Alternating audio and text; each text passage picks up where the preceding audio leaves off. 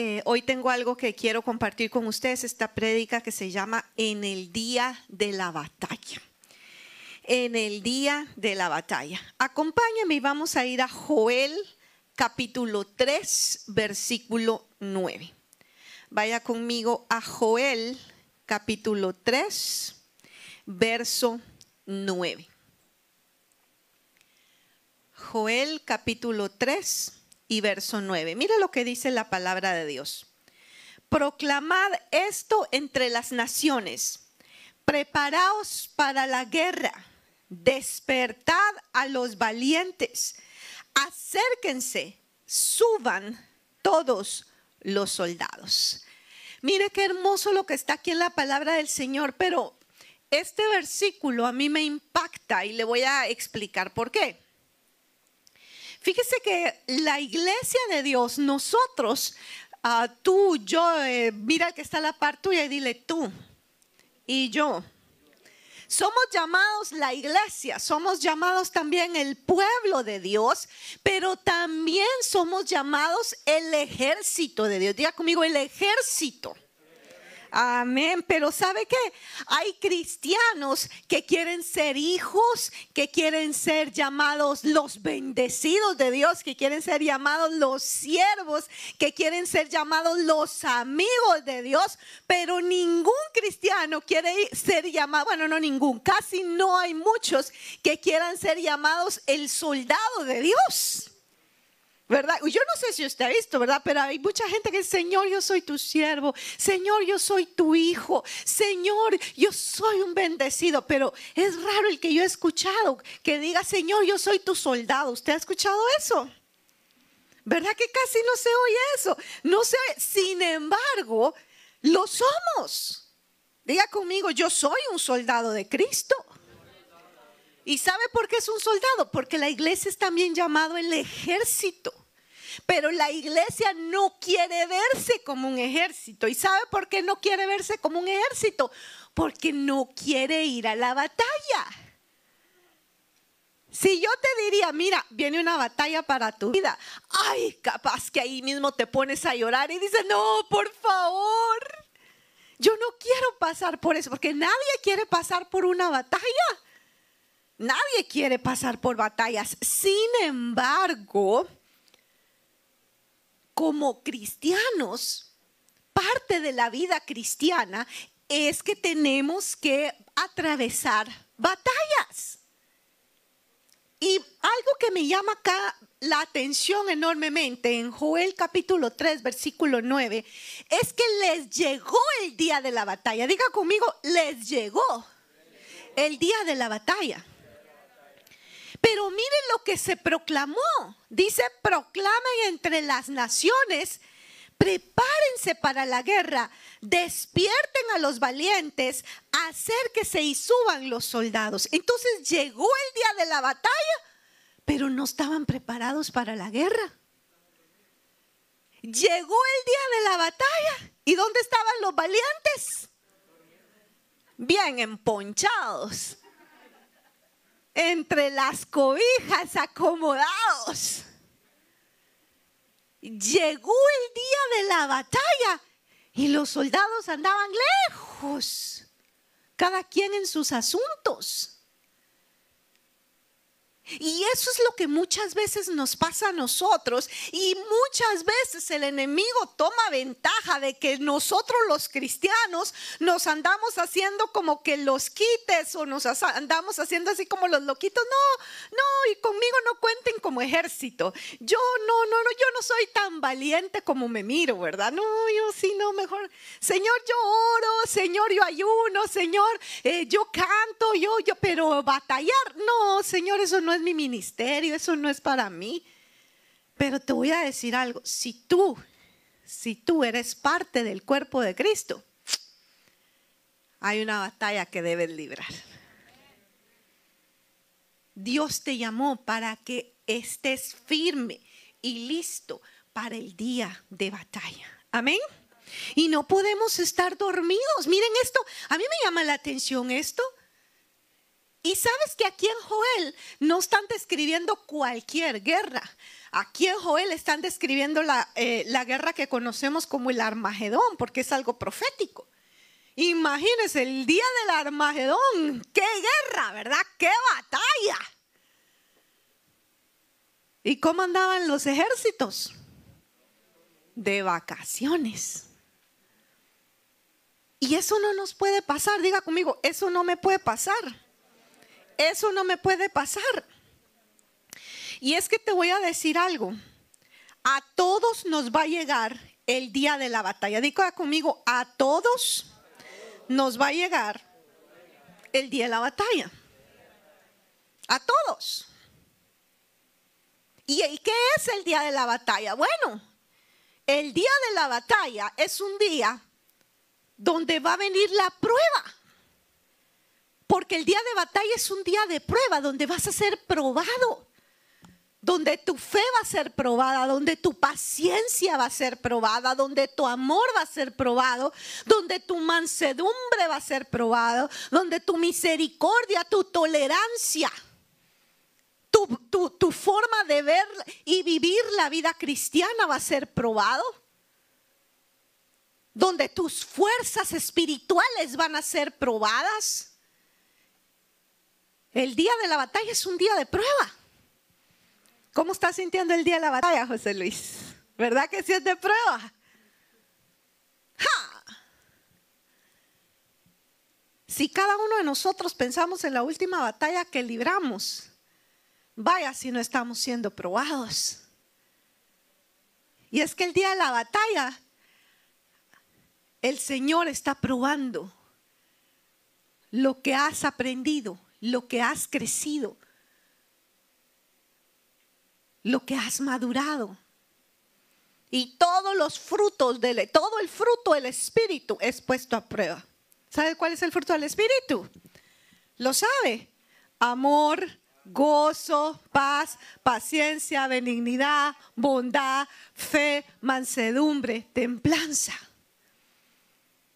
Y entonces el Señor está con su checklist. A ver cómo va Rigo en la paciencia en esta prueba en este día de batalla, ¿cómo va?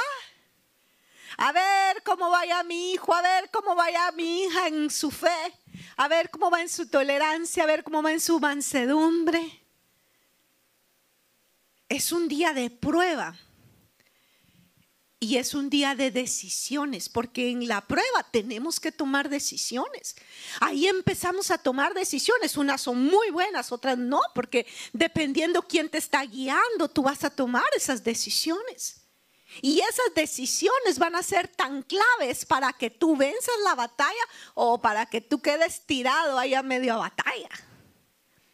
Es un día de decisiones.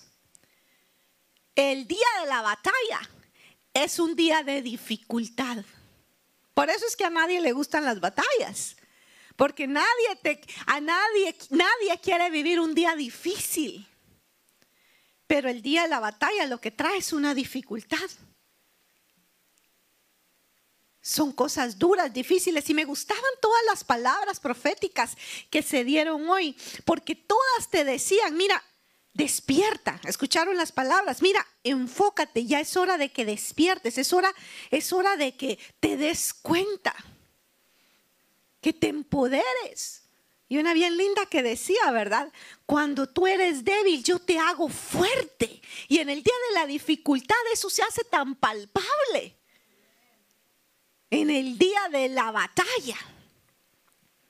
Es un día de enfrentamiento porque tú te tienes que enfrentar contra una situación, contra un evento, con algo que tú no lo estabas esperando. Es un, es un, es un momento de enfrentamiento. El día de la batalla no es algo que tú puedas decir, ay, no, eso mejor lo dejo otro día. No, si ya está ahí. No puedes ignorar qué está sucediendo porque ahí está. Entonces tienes que enfrentarlo. Tienes que lucharlo. O lo enfrentas o lo luchas o te das por vencido. Pero algo tiene que suceder, una lucha está sucediendo. El día de la batalla es un día de victoria o de derrota. No hay empates. Diga conmigo, no hay empates. No hay penales. No hay tiempo extra. Hay penas, pero no hay penales. El día de la batalla, alguien gana o alguien pierde. ¿Hay victoria o hay derrota? Entonces, mira el día de la batalla, ¿verdad? Si me puedes poner el siguiente, ¿verdad? entonces, miramos, pues, el día de la batalla, ¿qué es? Dale hijo, y dale a todas hasta que aparezcan. ajá. Es un día de prueba y decisiones. Es un día de dificultad. Es un día de enfrentamiento y de lucha. Y es un día de victoria o de derrota. Ese es el día de la batalla. Y el día de la batalla nos llega a todos. Diga conmigo a todos. Ese día me va a llegar. Ese día, si tú eres un hijo de Dios, ese día te tiene que llegar. Nadie puede decir, no, yo sí, a mí sí me exoneraron. No, yo tengo un pase que dice que yo no lo voy a... No, no, no, todos, diga conmigo, todos. Todos pasamos por ese día. Ahora, lo que pasa es que como yo te digo, no nos gusta, porque si yo te digo que me gusta, también te miento. A mí tampoco me gusta, a nadie nos gusta librar batallas. Sin embargo, es algo que tiene que correr en nuestro ADN, es algo que nosotros tenemos que acostumbrarnos y decir, ah, para esto el Señor me llamó, para esto el Señor me escogió. Y como cristianos te voy a decir algo, Diariamente nosotros tenemos que librar batallas todos los días. No es no te estoy hablando solo de esos eventos especiales grandes que no te esperabas. La vida cristiana se trata de batallas diarias. Porque tienes tres enemigos que todos los días tienes que batallar. ¿Cuáles son esos enemigos? La carne, el mundo y el diablo. Eso es un discipulado básico, ¿verdad? El, primer discipulado que te dieron después de que te dijeron que ya habías aceptado a Jesús, te dijeron quiénes eran tus enemigos. Discipulado básico. ¿Quiénes son tus tres enemigos? Bueno, la carne. Si me pones el siguiente hijo. Ahí están los tres. Mira, la carne, el mundo y el diablo tus tres enemigos. Y te voy a, no me voy a detener muchísimo porque mm, este no es el tema, pero sí te voy a dar un pequeño review.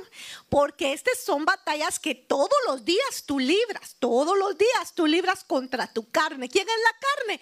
Eres tú mismo, es tú yo. Y este es un enemigo que se tiene que vencer. Diga conmigo, se tiene que vencer. Hasta que se muera. Dígale que está la par suya hasta que te mueras. Y no es que te desee la muerte, pero en parte ojalá y sí, dile. Porque así se ve Cristo en ti, dile. Porque Cristo no se va a ver en nosotros hasta que yo me muera. Entre menos haya de mí, va a haber más de Cristo, pero esa batalla para matar a mi hija no se deja. ¿Verdad que no se deja? ¿Cómo cuesta matar a ese yo? Alega, pelea, patea, se berrinche. Cuesta matar a ese yo y es una batalla diaria. Sin embargo, si no la matamos, la carne nos empieza a dominar. Y la Biblia dice que la carne, en Gálatas 5, 16 y 17, no lo voy a leer porque eso es algo que se lo dejo de tarea para que lo lea porque no es el tema, pero se lo voy a medio mencionar. Que esta batalla de la carne es una batalla que diariamente, diga conmigo, diariamente la tenemos que batallar. Si usted me dice, ah, hoy no batallé con la carne, yo le voy a decir, quizá entonces la carne va ganando.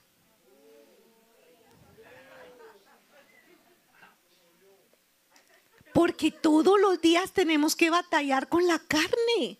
O, me va a decir que hoy la carne no le pidió algo. ¿Ah? Todo lo es, mire, es que le digo, esa es una batalla de todos los días. Todos los días. Entonces, Gálatas 5:16 dice que tenemos que aprender a andar todos los días en el Espíritu y no satisfacer los deseos que diariamente la carne trae a nuestra vida y que el espíritu siempre va a ir en contraposición a la carne y la carne se va a oponer al espíritu. Entonces tú quieres de Dios, pero tu carne te dice, no hombre, ahorita no, ahorita atendeme a mí, ahorita escúchame a mí, ahorita sé esto, mañana sé lo de Dios, pero hoy me toca a mí. Esa carne va. Por eso hay que ponerla al asador. ¿Sabe que todos los días Dios lo invita a usted a un barbecue? Él pone el fuego y usted pone la carne. Todos los días. Todos los días el Señor te llama y te dice, hagamos una carnita asada. Yo pongo el fuego y tú pones la carne.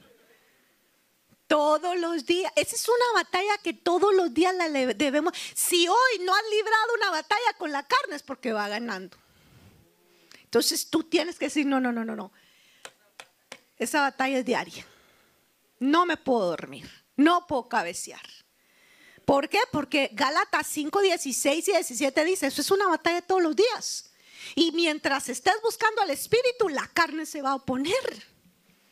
Romanos 8:7 dice que la mente puesta en las cosas de la carne te hace enemigo de Dios. Cuando tu mente está en la carne, entonces vas a ser guiado a ser enemigo de Dios. La mente puesta en la carne es enemiga porque no se sujeta a la ley de Dios. Cuando la carne va ganando, no te querés sujetar a la ley de Dios, no te querés sujetar al consejo, no te querés eh, sujetar a la guianza, no te querés sujetar. ¿Por qué? Porque la carne va ganando. Y dice que la carne no puede sujetarse a la ley de Dios. No puede. Entonces hay cristianos bien carnales que quieren, quieren buscar de Dios, pero como no libran esta batalla, no pueden, no pueden crecer, no pueden madurar, no pueden y se quedan atorados y no crecen y no crecen y, hay ciclos que los regresan otra vez, por más que ellos quieren avanzar, pero es porque no están batallando contra su carne. Y esto es una batalla diaria, mis hermanos, todos los días. Romanos 8.3. Romanos 8.13 dice que si tú te dejas dominar por la carne y vivir por la carne, vas a ser conducido a la muerte. Esto es la batalla que tú tienes que batallar. Si tú no la batallas, la, carne te va a ganar y te va a terminar matando. O sea, o tú matas a la carne o la carne te mata a ti. Es una batalla, a vencer o a morir. Llamarás, como dice el, el himno de mi país. O vences o te vence. No hay empates. ¿Va conmigo? Bueno, esto es la carne. ¿Cuál es el otro, el otro enemigo? Bueno, la carne, recuérdese, esa usted la tiene que vencer. Diga conmigo, yo tengo que vencerla. Yo tengo que matarla. Muy bien. El segundo, el mundo. ¿Qué es el mundo? Es el planeta más cercano al sol, pastora. No, no estoy hablando de eso. ¿Qué es el mundo? El mundo es el sistema en el cual nosotros vivimos. La Biblia dice que nosotros estamos en el mundo, pero que no somos de este mundo, no pertenecemos. Es un sistema de pensamiento, es una corriente, es la manera en que la gente que no conoce a Cristo vive en este mundo. El sistema mundo es algo que me, que, que me impacta porque todo ese sistema lo que hace es traer una guerra contra la mente del cristiano. Y empieza a bombardear, diga conmigo a bombardear, a tirar dardos a la mente espiritual. El sistema mundo se opone a la voluntad de Dios y hace que el hombre se oponga a lo que Dios quiere. Es más, el sistema mundo quiere siempre negar la existencia de Dios. Siempre quiere negar la existencia de Dios. Ignora a Dios y coloca al hombre como el centro de todo, como lo más importante en este mundo eres tú. Vive para ti, alcanza tus sueños, alcanza tus metas. Lo que tú sueñas, lo que tú piensas es lo correcto. No tomes en cuenta a Dios. No, no, no, no, no tomes en cuenta a Dios. Esto es lo normal. Esto es lo que ahorita está dominando la, la tendencia en las redes. Así tienes que pensar tú. El mundo está envenenando la mente de la gente. Ayer precisamente me compartían, Juliana, un video que me impactó y lo compartí en convivencia pastoral. Mire, a mí me llamó la atención este video porque era un grupo, bueno, todo, todo, todo eh, un grupo diciendo que iba a contaminar la mente de nuestros niños. Diciendo, vamos a convertir a tus niños y exponían sus planes diabólicos y satánicos, porque no le puedo llamar de otra manera. Y yo decía, y, ellos decían, ¿verdad? En este video, ustedes ni cuenta se van a dar, pero poco a poco nosotros vamos a convertir a sus hijos. Sutilmente vamos a utilizar todos los medios para ir y convertir a sus hijos, a sus niños. Yo cuando vi ese video me quedé sin palabras. Yo dije, lo único que pude, decir en ese momento es que Jehová reprenda al diablo, porque me quedé sin palabras. Porque eso es el mundo, la corriente del mundo, ir envenenando, ir arrastrando, ir contaminando. Y es por eso tan importante que Juan 2.15 dice que no amemos al mundo ni las cosas que están en el mundo. Y que si alguien ama al mundo es porque el amor del Padre no está en él. Mire qué tremendo. Y a veces todavía ya como cristianos hay cosas del mundo como que de repente nos hacen voltear a ver, es como que, ay, suspiramos, ¿verdad? ay, y, como que sí queremos estar aquí porque sabemos, pero como que todavía el mundo nos hace voltear y parpadear y decir, ah, yo quisiera hacer, solo este pedacito quisiera vivirlo como lo viven en el mundo. Solo, solo este poquito quisiera hacerlo así como lo hacen en el mundo. Solo una bailadita. Solo una cervecita Solo, solo una cosita, solo, solo es un poquito. Pero el sistema mundo es tan fuerte que se arraiga en el corazón de los cristianos y es algo que nosotros tenemos que ir peleando. Y dice la Biblia, no pueden amarlo. No pueden amarlo. No pueden amar al mundo. Porque si hay algo que tú todavía suspiras del mundo, es porque el amor del Padre no está completamente en ti. Amén. Ah, sí, mi hermano. Santiago 4, 4. ¿Sabe cómo el Señor le dice a aquellos cristianos que todavía aman al mundo y les atrae el mundo? Adúlteros.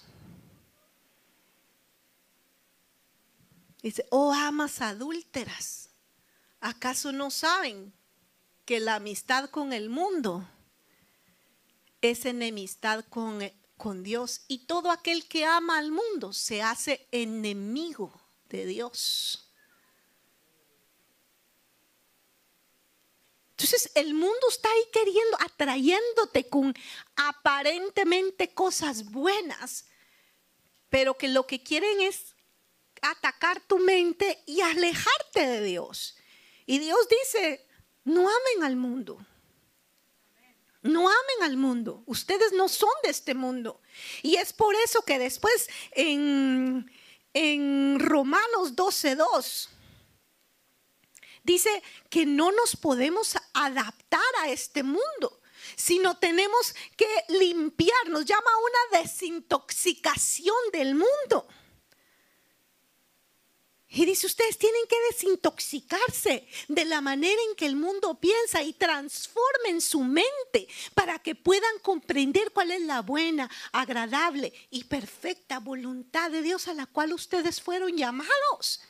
Porque cuando tú te desintoxicas de esa forma de pensar del mundo, comienzas a conocer la voluntad de Dios y dices, wow, pero qué tonto fui, qué tonta fui, ¿cómo me pudo agradar aquello si esta, la voluntad de Dios es mil, un millón, sin número, mejor que aquello? Amén. Entonces, la carne tú la tienes que vencer del mundo te tienes que desintoxicar. Ahora yo te digo, ¿qué batalla libraste hoy contra el mundo? Si no estás librando esa batalla, va ganando. Va ganando. Todos los días. Mira, esta no es una batalla que vas a librar una vez al mes. No, no, no, no. Esta es una batalla diaria. Todos los días. ¿Estás conmigo? Y el último, ay, quería hacerlo muy rápido, pero creo que no fue tan rápido. Y el último, pues el diablo, pero ese sí tengo que hablar mucho porque le voy a decir algo. Y con esto voy a resumir lo del diablo. El diablo es un enemigo vencido. Yo no tengo que vencer al diablo. En la Biblia no dice que tenemos que derrotar al diablo. ¿Por qué? Porque él ya está derrotado. ¿Quién lo derrotó? Yo no te, mire, yo no tengo, yo no tengo que andar diciendo, venite pues diablo, yo te voy. No, no. Ya, el diablo ya fue derrotado. Yo no, yo no tengo que levantarme contra el diablo a, a, a batalla. No.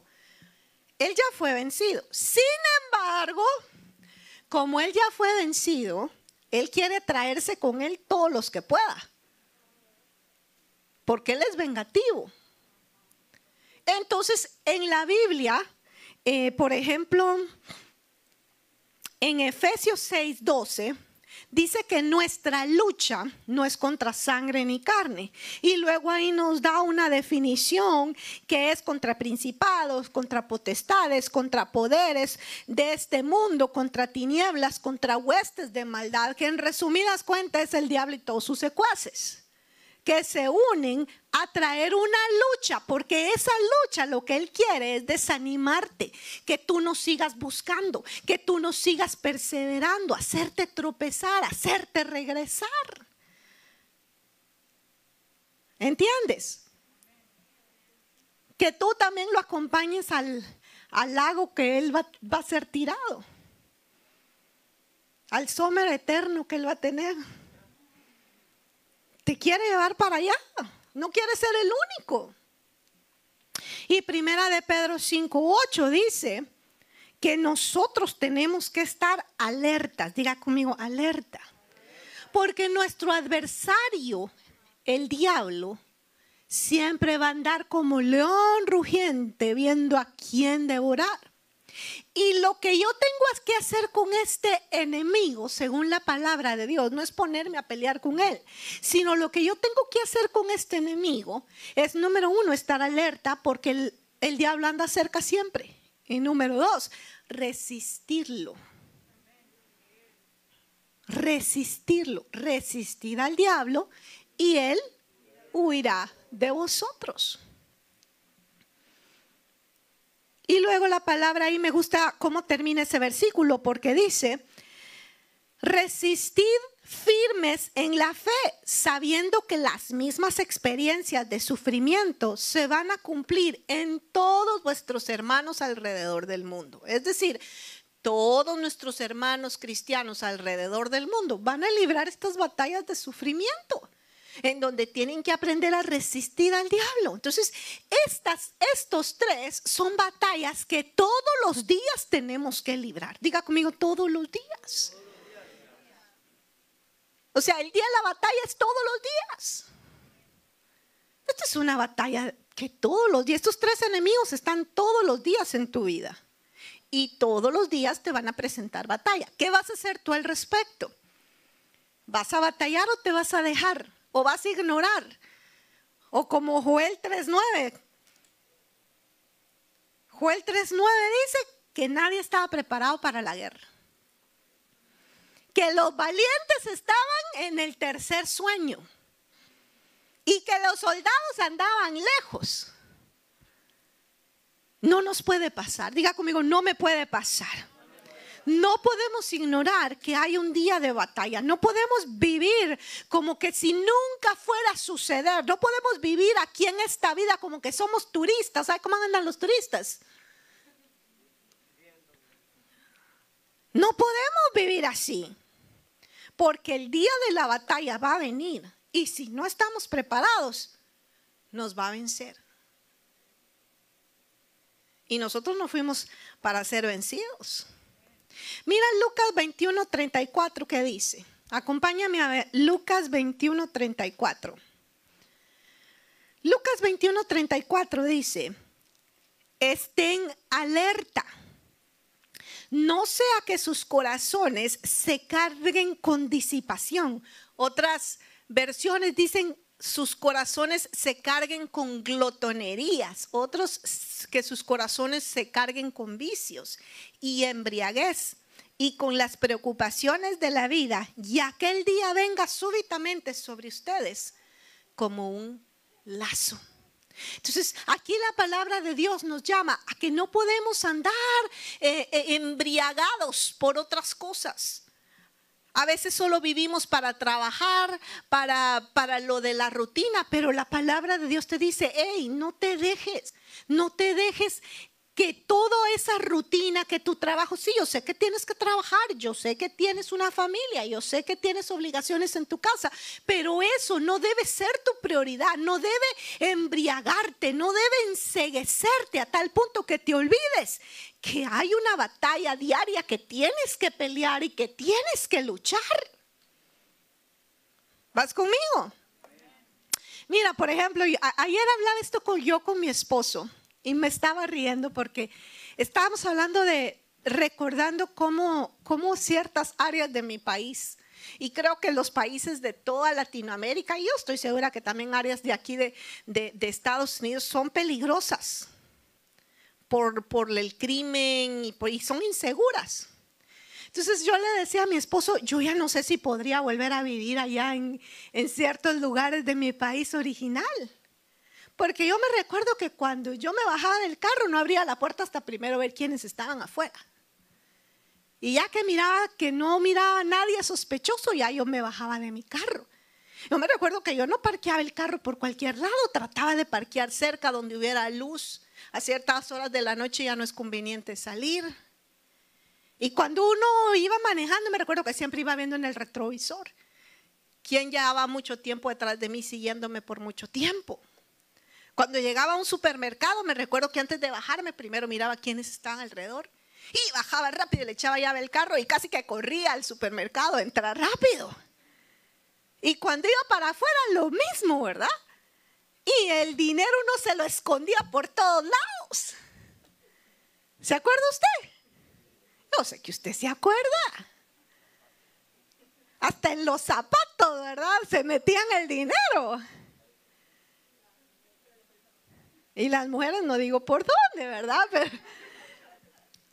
Pero, es que uno vive y, está todo el tiempo así, mire.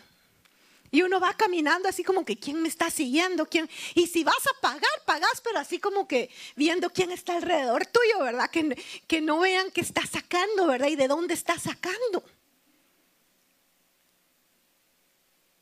Y luego regreso. Digo, no, yo ya no, pues si yo aquí hasta se me olvida a veces echarle llave al carro. Yo aquí ya a veces eh, me bajo, como ya ni, ya ni pongo atención quién está a la par mía, ¿verdad? A veces, a veces yo, a veces me apena, voy caminando y me dicen, pastora, y hace rato que hay alguien que me conoce que va a la par mía y yo no lo he visto porque como yo voy en mi, en mi mundo, no me he dado cuenta. Y entonces, ¿sabe que a veces así nos pasa en la vida cristiana? Cuando la Biblia nos dice, ustedes tienen que vivir atentos porque el enemigo anda cerca. Porque hay una batalla que librar. Y si no estamos atentos, si no estamos sobrios, vamos a caer en las redes, porque ese día va a venir y nos va como un lazo, nos va a cazar, a amarrar, si no estamos listos, si no estamos preparados. Y sabes una cosa, estas batallas, Dios espera que cada uno de nosotros las libremos, pero no solo que las libremos, sino que las venzamos. Diga conmigo, Dios me llamó a ser un vencedor. ¿Y quién es un vencedor? ¿Quién es un vencedor? ¿Ah? A ver, dígame, ¿quién es un vencedor? El que ganó, el que ganó qué? El que ganó la batalla. Es decir, si Dios dice, yo espero que tú seas un vencedor, es porque Él te está diciendo, yo espero que pelees todas tus batallas y que todas tú las ganes. Apocalipsis 21 del 1 al 2 se le dio una revelación a Juan.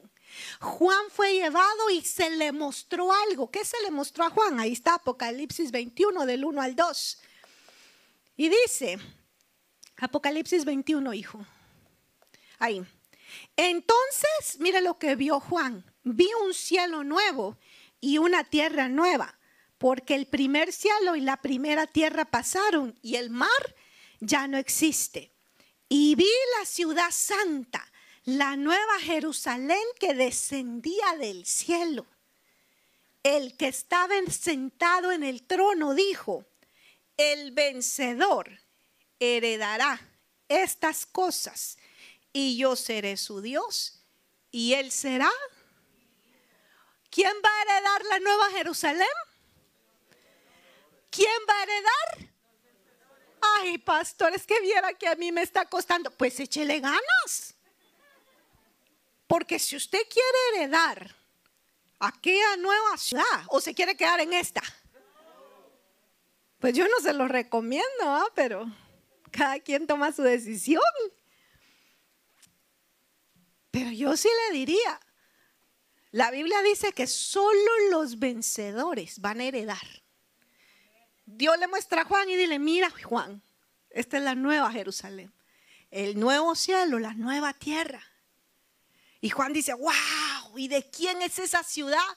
De los vencedores, de aquellos que libraron todas sus batallas, que las pelearon, sí sufrieron, pero se fortalecieron y al final fueron vencedores. Ellos van a heredar esto. Ellos, para ellos yo voy a ser su Dios y ellos van a ser llamados mis hijos. Entonces tenemos que librar el día en la batalla. Amén. Diga conmigo, tengo que ser un vencedor. Ahora, ¿cómo ser un vencedor? ¿Cómo vencer en el día de la batalla? Dígale que está la par suya. ¿Querés saber cómo vencer el día de la, batalla? Bueno, primero que todo, para poder vencer, si me pasas el siguiente, el día de la batalla, tienes que aprender a escuchar correctamente. Diga conmigo escuchar. ¿Sabes cómo, cómo se comienza ganando una batalla? Escuchando. Ah, yo pensé que pegando, el que pega primero. No. Así no se gana. Así no se gana. El que gana es el que sabe escuchar. Mira lo que dice Primera de Corintios 14, 8. Primera de Corintios 14, 8. Y si la trompeta, si me lo y si la trompeta no da un toque claro, ¿quién se va a preparar para la batalla? Este es un este es un versículo profético muy lindo que a mí me gusta mucho. Y habla acerca del toque de la trompeta o el toque del shofar que llama al pueblo a la batalla. Y cuando tú te pones a investigar, te das cuenta que el shofar, así como hoy en día las trompetas en lo militar, tienen diferente llamado. Por ejemplo, hay un llamado especial de la trompeta para el ataque. Vamos a ver, no sé si la tengo, creo que la había puesto. Se las quería poner y se me olvidó mandarlo. Vamos a ver si lo logro encontrar acá y se los pongo. Pero hay, hay, un, hay, un, hay un llamado de trompeta que es especial y únicamente para indicarle al pueblo, al, bueno, en este al pueblo no, al ejército que debe atacar. Se lo vamos a ver. ¿Quiere oírlo o no? ¿Sí o no? Va, espérenme que se, a ver si se lo. Ah, aquí está, creo. A ver, ah, aquí está. Vamos a ver. Vamos a ver si se lo logro poner acá un ratito.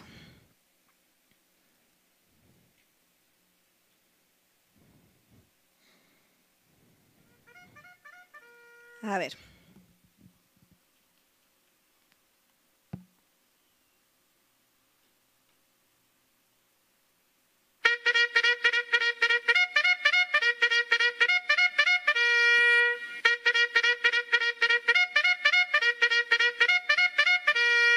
Bueno, ese es el llamado al ataque, ¿va? Cada vez que los soldados oyen eso es para que vayan y ataquen.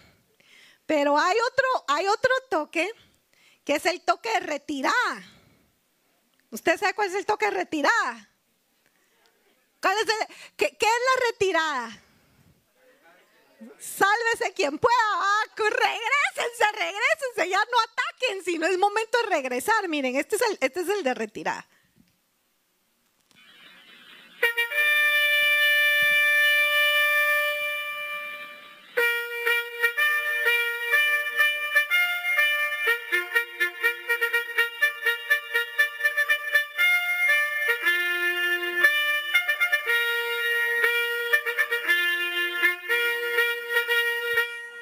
Ya, ya mucha trompeta. bueno, imagínense pues entonces...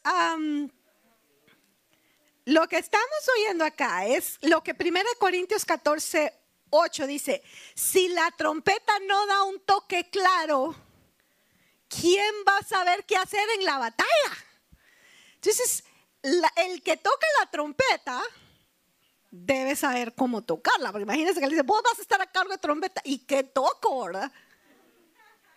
Pero no solo el que la toca, sino todo el ejército debe saber qué significa cada toque, porque si imagínense que suene de la retirada y usted ataque, no. Entonces usted tiene que saber, eh, eh, en el ejército, el que va a pelear tiene que saber qué significa el toque. Ah, ese toque significa que vamos adelante. Ese toque significa que nos dividamos en dos grupos. Ese toque significa que retirada. Todo el ejército debe aprender a agudizar su oído para saber qué toca. Hoy, hoy con toda la tecnología que hay, creo que ya ni se necesitan trompetas, pero en aquel tiempo sí se usaba el shofar y el shofar era el que daba llamado, el que decía, y entonces todos tenían que estar atentos qué significaba. Cuando viene la batalla, tú tienes que tener tu oído agudizado para saber qué espera Dios que tú hagas. Tú no puedes solo empezar, bueno, ya se vino, véngase. No, tienes que primero agudizar tu oído, ok, ¿qué el Señor quiere que yo haga en esta batalla? Amén. Mira, vamos a Primera de Crónicas 14, 8. Primera de Crónicas es una historia muy conocida. Bueno, esta no tanto, pero sí es muy conocida y me gusta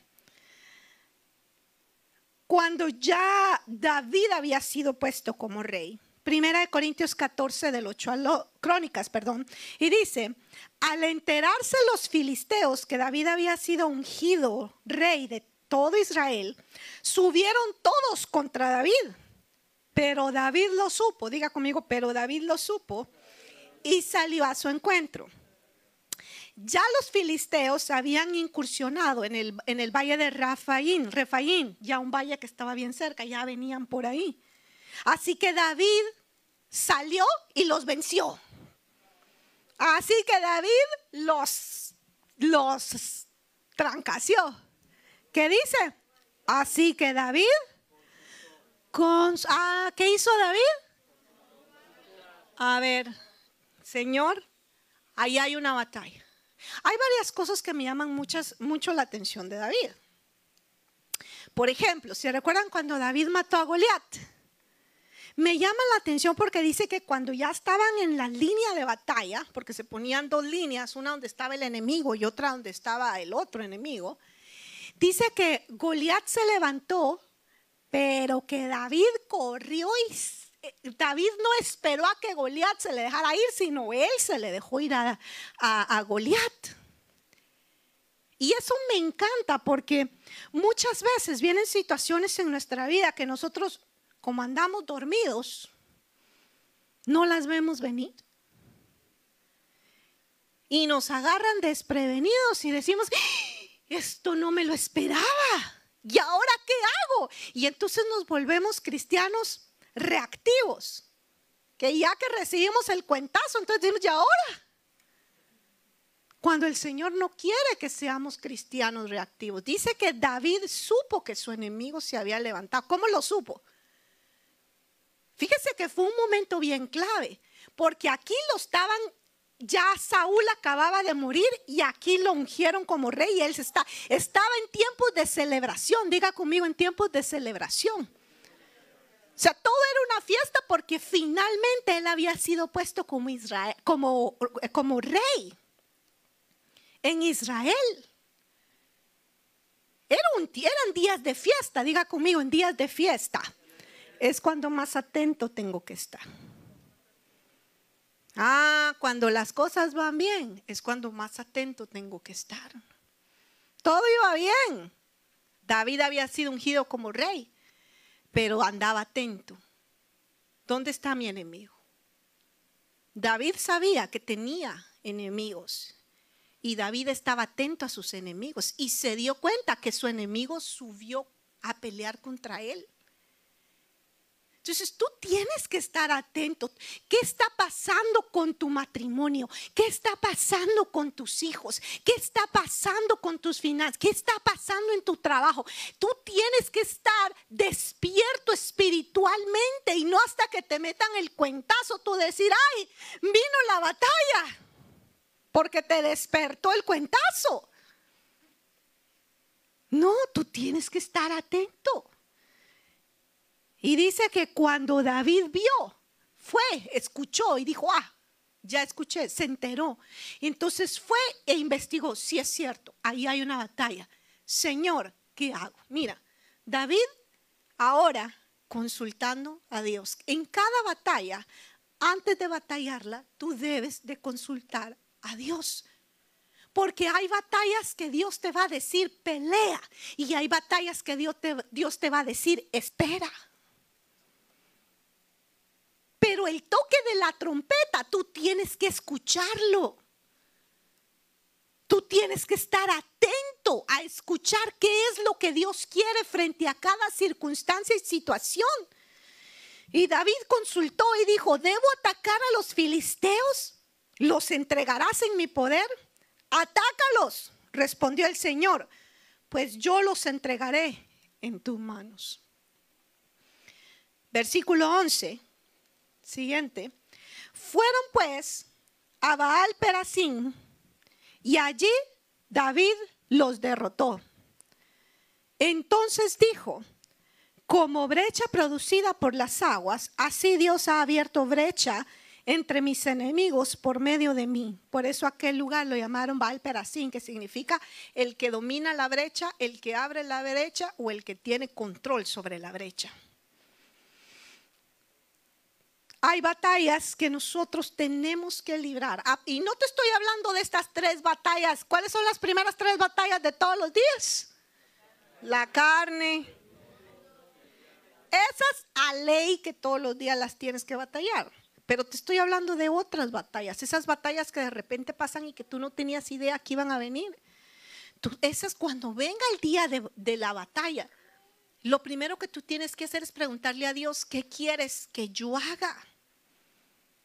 Y Dios le dijo, ve, ve, porque vas a abrir una brecha, Vas a abrir una brecha en ese camino. Vas a dominar a tu enemigo. Hoy Dios te dice, levántate porque te voy a dar la victoria, pero tú la debes pelear. Tú te debes de esforzar. Tú tienes que sudar muchas veces la camiseta que tienes puesta. Y el Señor te va a dar la victoria. Pero tienes que escuchar al Señor. Señor, ¿qué quieres? Isaías 37, 33 nos habla de otra guerra. Siria se había levantado contra el pueblo de Dios y en ese tiempo estaba el rey Ezequías. Y esta creo que la prediqué la vez pasada y se recuerdan cuando vinieron y dijeron, le dijeron al rey Ezequías, le llevaron una carta diciéndole te vamos a hacer esto, te vamos a hacer lo otro. Eh, otras ciudades no han sobrevivido que te hace pensar que tú sí y que tú, así como los otros dioses de las otras ciudades no los pudieron cuidar, tu Dios tampoco los va a poder cuidar a ustedes. Y bueno. Vino Ezequías y corrió con esa carta delante de, del templo del Señor y la puso así en el altar del Señor y se postró. ¿Sabe qué? Ezequías antes de salir y luchar una batalla, primero que hizo, buscó a Dios. A ver, Señor, acá está esta situación. ¿Qué hago? Ezequías era como tataranieto de David, era un descendiente de David. Muy bien aprendía la lección para él. Antes de enfrentar una batalla, consulta a Dios. Y Dios le dijo, versículo 33, entre todo lo que Dios le dijo, pero esta es una porcioncita de lo que Dios le dijo. Así dice el Señor acerca del rey de Asiria. Él no entrará en esta ciudad, ni lanzará allí flecha alguna tampoco vendrá delante de ella con escudo, ni levantará terraplén contra ella. Él está diciendo, Dios, mira, Él no lo va a hacer, no te preocupes, tranquilo, descansa en mí. Yo voy a ser tu seguridad. No es necesario ni siquiera que salgas a enfrentarlo. Cuando sientas, Él ya se va a ver, Él ya se fue. Así que tú tranquilo. Ahí Él recibió la orden de no salir, sino quedarse, tranquilo. Pero él tuvo que ir y escuchar, no tuvo que salir y así sucedió. No tuvo que salir, el ángel de Jehová vino y destruyó y ellos tuvieron que salir huyendo. ¿Va conmigo? Ah, primera de Crónicas, 14 del 13 al 17. Ahí sigue la historia esa misma de David que estábamos leyendo hace un ratito. Después los filisteos hicieron de nuevo otra incursión al valle y David volvió a consultar a Dios. Mire, y David ya había consultado una vez contra los filisteos y ¿qué le dijo Dios? Y los filisteos y los venció. Pero luego se volvieron a levantar y David no dijo, ah, como la vez pasada Dios me dijo que atacara. Y vencí, otra vez hoy voy a ir y les voy a dar. No. ¿Saben qué? Usted siempre tiene que preguntar cuál es la dirección para esta batalla.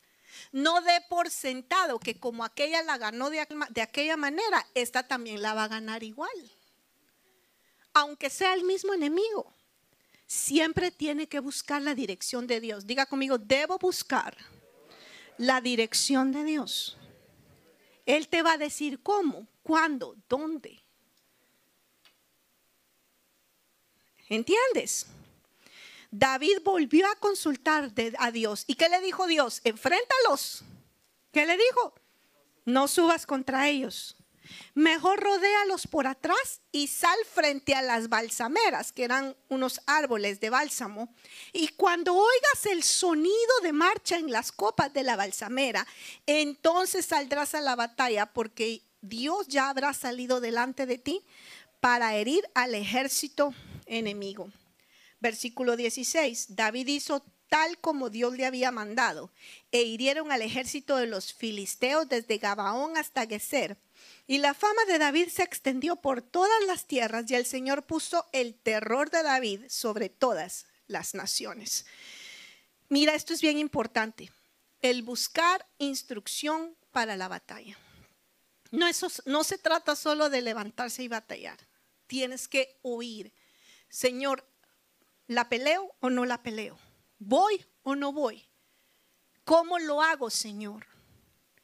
Tienes que pedir, instrucciones claras, escuchar el sonido de la trompeta para tú poder saber qué hacer en medio de esa batalla. Y para esto lo que tú necesitas tener es una comunión constante con Dios. Diga conmigo, comunión constante y obediencia. Si Dios te dice, da tres brinquitos, dalos. Lo que Dios te diga que hagas, literal, al pie de la letra, eso tienes que hacer. No camines solo. ¿Sabes cuál es uno de nuestros mayores problemas en el día de la batalla? Que andamos caminando solos. Para eso el Señor puso tus pastores, para eso el Señor puso tus líderes. Ve y ahí vas a poder encontrar también el sonido de la trompeta. Ahí te van a encontrar el consejo que te van a decir, hazlo por aquí, hazlo por allá. Te aconsejo que lo hagas así. Mira, en la palabra de Dios dice que aquí lo podemos hacer así, allá. Y a veces ellos van a ver cosas que nosotros no miramos. Pero no camines solo en el día de la batalla. No, por favor, mira, cúbrete. Diga conmigo, me debo cubrir. Cubrir no significa informar después que lo hice. Eso no, eso no es cubrir. Eso es un informe de lo que ya hiciste. Me vengo a cubrir y le vengo a decir que ya tomé esta... Eso no es cubrirse. Eso es informar lo que usted ya hizo. Y ahí, ¿qué, qué, qué puede hacer su pastor ahí? Dígame si usted ya lo hizo. Orar para que el Señor le ayude. Entonces, cubrirse no es un informe de lo que usted ya hizo. Cubrirse no es decir ya que ya, ya el resultado de lo que pasó. Me vengo a cubrir, fíjese que se me armó un gran problema, pero ¿por qué no lo hizo antes? ¿Por qué no se cubrió? Eso no es cubrirse. No camine solo. Dígale al que está a la par tuya, no ande solo. Busca, busca consejo, busca el sonido de la trompeta, busca la instrucción, cómo hacerlo. Amén. Ok, entonces el primero es cómo vencer, cómo ser un vencedor en el día de la batalla. Escucha el llamado correcto. Número dos, despójate del temor. Diga conmigo, me debo despojar del temor. Y este despojarme del temor me llama mucho la atención porque nos lleva a una historia que siempre me intrigó, jueces 7.3, que era cuando Gedeón iba contra los amonitas. Y Gedeón se levantó para batallar contra los amonitas. Y cuando dijo, vamos contra nuestros enemigos, se le unieron 32 mil hombres. Imagínense, 32 mil era un buen ejército, ¿verdad que sí? Un ejército de 32 mil suena bonito. Pero Dios se le aparece a Gedeón y le dice y le da una instrucción.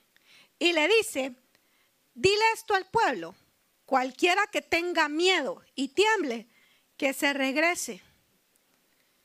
¿Y sabe cuántas se regresaron? 22 mil soldados se regresaron. 22 mil. Yo creo que el pobre Gedeón se quedó así como que no, hombre, mucha, porque se van. Tan contento que estaba yo de que éramos 32 mil. Y Dios dijo, no, todos los que tengan miedo que se regresen. En una batalla, lo primero que te tienes que quitar de encima es el miedo. ¿De qué le iba a servir a Gedeón? 22 mil miedosos. ¿De qué le iba a servir a Gedeón? 22 mil cobardes. Pues más vale solo que mal acompañado, dice el dicho, ¿verdad? Entonces el Señor sabía que en una batalla no pueden haber temerosos. Entonces, cuando enfrentes el día de la batalla, lo primero que te tienes que quitar es el temor, el miedo la inseguridad, la falta de fe, la angustia, e, e, ese de, ¿y qué va a pasar? Te voy a decir qué va a pasar. Si perseveras en Dios y tienes fe y peleas en el nombre del Señor, vas a ser victorioso. Pase lo que pase al final. Pero cobardes no hay en el reino de los cielos. Diga conmigo, no hay en el reino de los cielos. Así que Dios le dijo, no, esos que se vayan. Y es que esta ya había sido una regla que Dios le había dado a Moisés como regla de la guerra. Mira Deuteronomio 28. Una de las reglas para los que iban a ir a la guerra era esta. Deuteronomio 28 dice, los oficiales le dirán a los que están en el ejército, si alguno de ustedes es miedoso o cobarde, que se regrese a su casa no sea que desanime también a sus hermanos. Una vez más, ¿verdad? Más vale solo que mal acompañado. Esa era una regla de la guerra. Entonces, cuando viene una batalla, despójese el temor, quítese el temor, la angustia. Y si tiene temor, enciérrese a orar hasta que sea lleno del amor de Dios, porque en el amor de Dios no hay temor. Amén. ¿Va conmigo? ¿Y sabe por qué usted no puede tener miedo? Diga conmigo, ¿por qué yo no puedo tener miedo? Es que mire, este es, este es un mandato. Dios le dijo a Josué, no temas ni desmayes, porque yo voy contigo. Se lo volvió a repetir. No te he dicho, no temas, no desmayes, yo voy contigo. Te lo digo una vez más, le dice otra vez. No temas, no desmayes. Yo voy contigo. Amén. Entonces Dios detesta, si lo pudiera decir así. Cuando nosotros tenemos temor, ¿sabe por qué lo detesta y lo rechaza tanto? Porque Él va con nosotros. Entonces Dios dice, Dani, ¿really? ¿Really, Dani? Si yo voy contigo, ¿qué te pasa? No vas a ser tú, voy a ser yo. Tú esforzate, yo te voy a dar la victoria. Pero, ¿really? ¿really, Juliana? ¿Estás desconfiando de mí?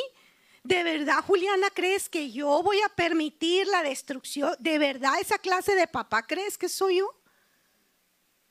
¿De verdad esa clase de Dios crees que soy yo? ¿Que no puedo contra esto? ¿Que esto es muy grande para mí?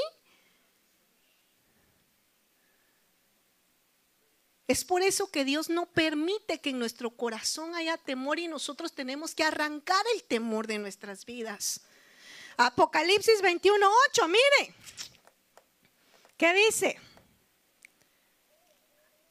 Ahí están los clasificados al mundial. Pero los cobardes. Ponémela ahí, papito. Pero los cobardes, los incrédulos, los abominables, los homicidas, los que incurren en inmoralidad sexual, los hechiceros, idólatras y los mentirosos tendrán su parte en el lago que arde con fuego y azufre, que es la muerte segunda. Pero ¿quiénes van hasta delante de la fila? Ay, yo pensé que los asesinos, pastora, no.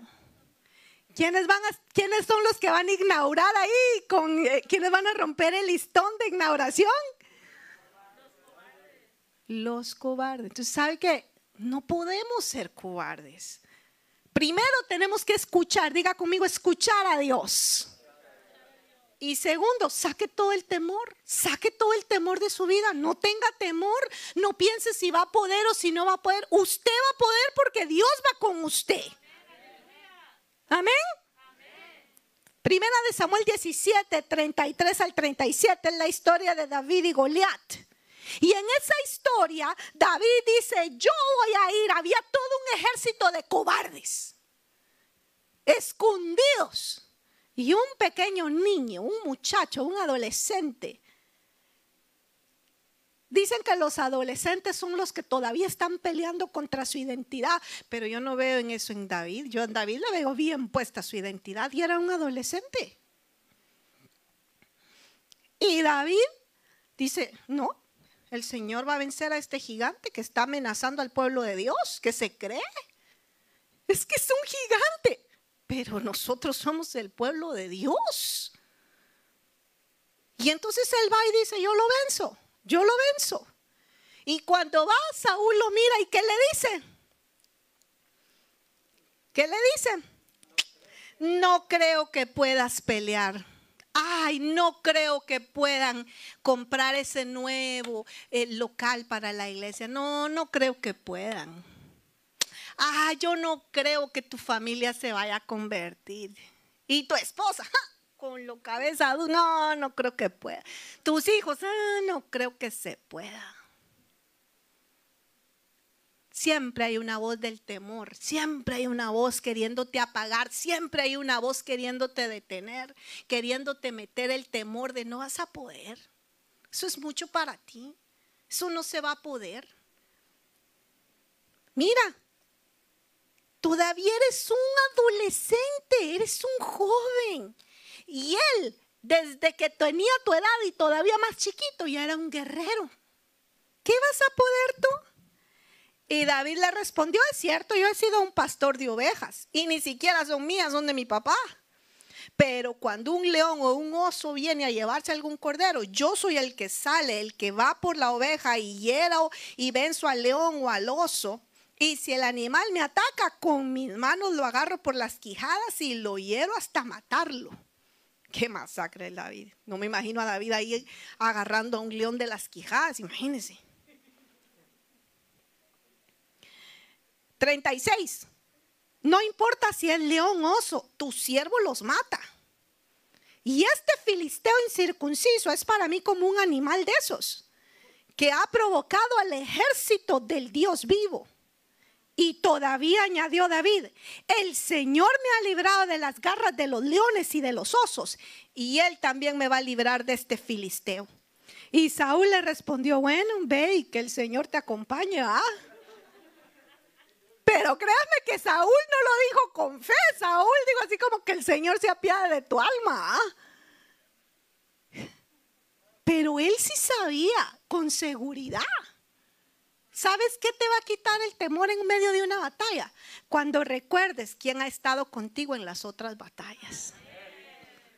Y eso es lo que David hacía. Cuando yo me peleé contra aquel oso, el Señor me libró. Cuando me enfrenté contra aquel león, el Señor me dio la victoria. Entonces este va a ser como esos animales salvajes.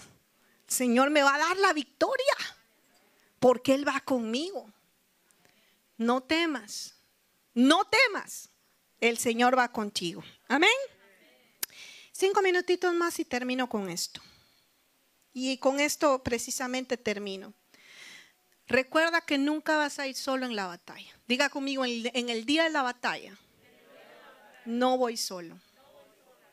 Sí, se siente a veces como que uno va solo, porque a veces la circunstancia es tan fuerte, a veces la, la, la, batalla es tan inesperada, a veces lo que está sucediendo, el problema, la dificultad es tan grande que a veces uno se siente solo, pero tú, ahí es donde tú tienes que recordarte, como, como David, yo no voy solo.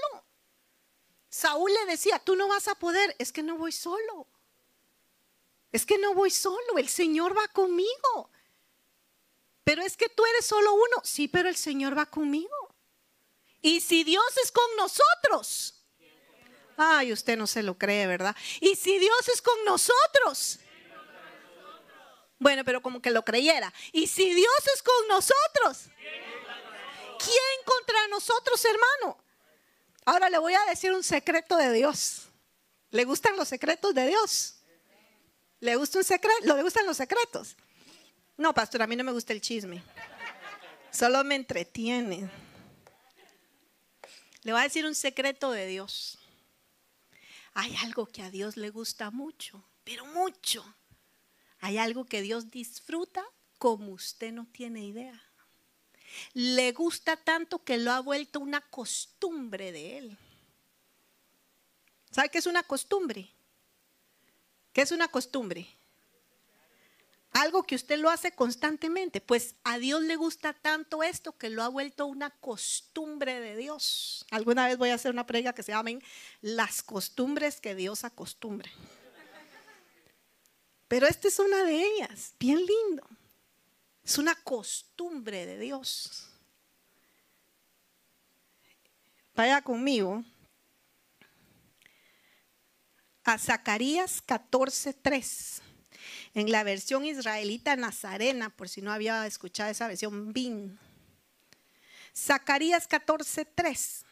Mire lo que dice. Entonces vendrá Yahvé, oh Jehová, oh Dios, y hará guerra contra esas naciones, como acostumbra guerrear en día de batalla. Entonces, ¿cuál es la costumbre de Dios? A que cuando Él viene el día de batalla, Él es el primero que sale a guerrear. Que cuando viene el día de tu batalla, el primero en estar listo para guerrear, ¿quién es? Dios. Que cuando viene el día de batalla, ah, la costumbre de Dios, mi hijo, ya es hora, vamos. Si a Él le gusta, a Dios le gusta guerrear. ¿Por qué cree que uno de los nombres de Dios es Jehová de los ejércitos? Porque a Él le gustan las guerras, porque Él es un rey. Y no hay reyes que no peleen guerras y batallas y las venza. Porque más que guerrero, Jehová es el guerrero victorioso. Amén. Por eso dice, no temas manada pequeña, porque Jehová va en medio de ti como poderoso gigante, guerrero victorioso. Entonces, cuando venga el día de la batalla, recuerda, no tengas temor, porque va contigo, porque Él va contigo. Cuando llegó la guerra y tú dices, Señor, salgo. ¿Cómo que salgo? Yo ya estoy aquí, venite, te va a decir. Yo ya estoy listo, ¿y tú? Entiende, no vas solo. Esta batalla no la estás librando solo, no la estás librando sola. Dios va contigo como poderoso gigante, como, como guerrero. Amén. Jeremías 20:11 y con este versículo termino. Dice Jeremías 20:11, pero el Señor está conmigo como campeón temible. Por tanto, mis perseguidores tropezarán y no prevalecerán. Quedarán muy avergonzados, pues no triunfaron. Tendrán vergüenza perpetua que nunca será olvidada. Oh Señor de los ejércitos, que pruebas al justo, que ven las entrañas y el corazón, vea yo tu venganza sobre mis enemigos pues a ti he encomendado mi causa. Lo lee conmigo y lo hace suyo. Amén. ¿Quiere hacer suyo este versículo? Bueno, ahora piensa en todos sus enemigos. ¿Cómo se llama su enemigo? El mundo, el pecado. Sí, eso sí, ya usted sabe que eso es de ley. Pero ¿qué otros enemigos? Tal vez es la conversión de tu familia. Tal vez es una situación matrimonial, tal vez es una situación con tus hijos, tal vez es un reto que hay adelante que tú dices, esto lo tengo que alcanzar, pero se me hace tan difícil. ¿Qué batallas tienes que librar? Porque tú tienes que conocer tus batallas. A veces las batallas son promesas, profecías que Dios nos ha dado. Y nosotros tenemos que militar porque el apóstol Pablo le decía a Timoteo, tú milita, tú pelea, tú batalla por alcanzar esas profecías, esas promesas que Dios ha hablado de ti. ¿Qué te ha prometido Dios? un nuevo trabajo, pues batalla y milita, pues, o que estás ahí sentado esperando hasta que te venga del cielo. ¿Qué te ha prometido Dios? ¿Un esposo? ¿Una esposa? Pues yo sé que orando se puede mucho, pero no vas a conocer mucha gente.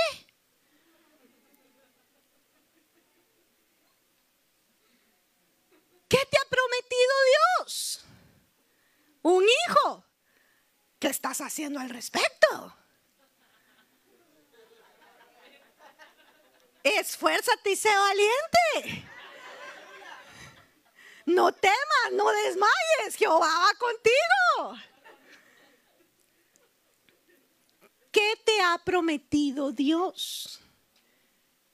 Esas también son batallas que debes levantarte y pelear un ministerio, un don. Pues no creas que aquí sentadito lo vas a recibir. Tienes que esforzarte, tienes que buscarlo, trabajarlo. Es una batalla que tienes que librar. Todas esas batallas tú las tienes que librar son tus batallas. Levántate como poderoso guerrero porque Dios va contigo. Levántate pues. Levántense pues, hermanos, amados míos. Amados del Señor, ovejas del rebaño. Pónganse de pie. Lean conmigo esto, ¿ves? Jeremías 20:11. Es que a veces siento que como que uno se queda así como que, ¿será que esto es para mí? Es para ti. Es para el que lo tome. Amén. Jeremías 20:11, que dice, lo leemos todos juntos, pero quiero que lo lea con fuerza. Amén. Bueno, la cuenta de tres, pues. Una, dos, tres. Pero el Señor está conmigo como campeón temible. Por tanto, mis perseguidores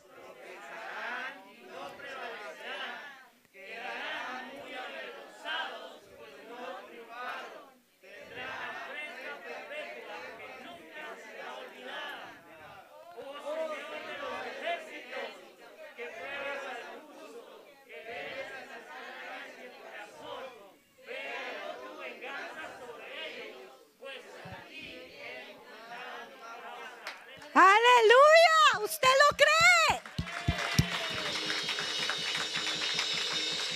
Tus enemigos van a terminar avergonzados. Y todos aquellos que dijeron no se pueden, se van a tener que morder la lengua cuando te miren. Y todos aquellos saúles que se levantaron a desmotivarte, van a tener que suicidarse al final. Y todos aquellos que te hicieron titubear, van a decir, wow, grandes cosas ha hecho Dios contigo. Y todos aquellos pensamientos que en un momento quisieron traerte dudas, van a terminar avergonzados. Y todas aquellas noches que lloraste pensando si se iba a poder, si no se iba a poder, van a quedar olvidadas en la nada. Porque el poderoso guerrero, el victorioso, va contigo. Te va a tomar de la mano derecha y hoy te dice, no temas, yo voy contigo. No te desanimes, yo soy tu Dios. Yo te ayudaré, yo te sostendré con mi mano derecha victoriosa. Es hora de salir a la batalla, presencia de Dios. Es hora de ir y tomar lo que es tuyo, lo que te pertenece. Es hora de correr hacia tu sanidad, es hora de correr hacia esas promesas, es hora de tomar lo que el Señor te dijo, esto es tuyo y te lo daré. Es hora de batallar. El día de la batalla ya está aquí.